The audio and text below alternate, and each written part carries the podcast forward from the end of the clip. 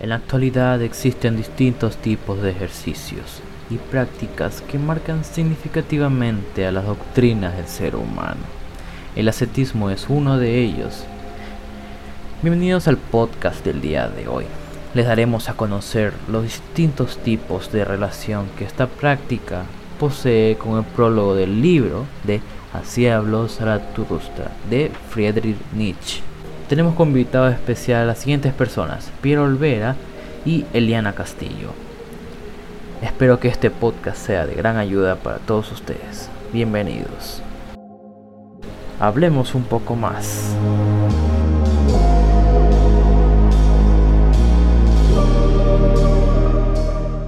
El prólogo del libro nos redacta que Zaratustra comienza a alejarse de manera definitiva de la soledad que lo consumía, proponiendo ir hacia una montaña y que durante el proceso comienza a adquirir una sabiduría muy increíble y muy imposible para cualquier ser humano, por lo que él decide compartirlas con las personas que se la atraviesan en el proceso.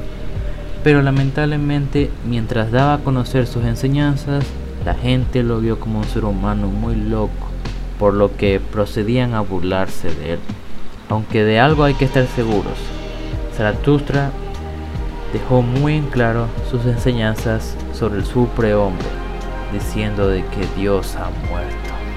Hay que dejar claro que las distintas actitudes que toma cada susta son de alguien con bastante conocimiento, un ser que decidió mejorar por sí solo, adquiriendo un conocimiento de conocimiento capaz de mover masa.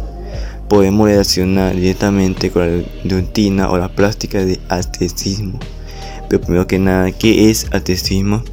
Persona que, que busca la perfección espiritual vive en la renuncia de lo mundano y la disciplina de la existencia de cuerpo, algo que evidenciamos de manera muy marcada en cada susta.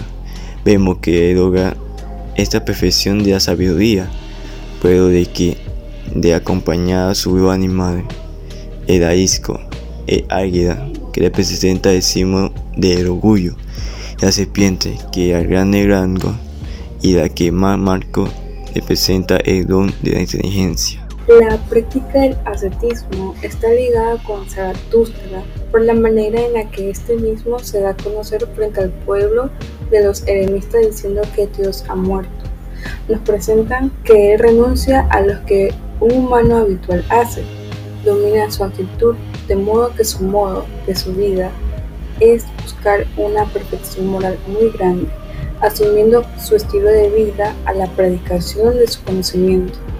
Aunque una cosa que se evidencia en el prólogo es que él no se liga directamente con la religión.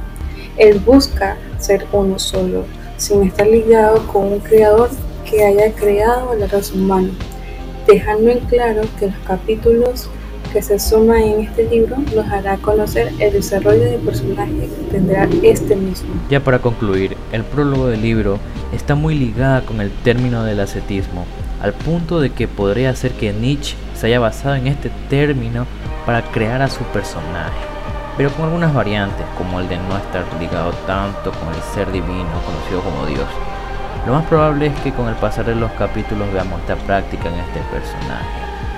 Un libro muy interesante de leer. Se los recomiendo a la mayoría de todos ustedes. Muchas gracias por acompañarnos en este podcast. Tengan una linda tarde y un feliz fin de año.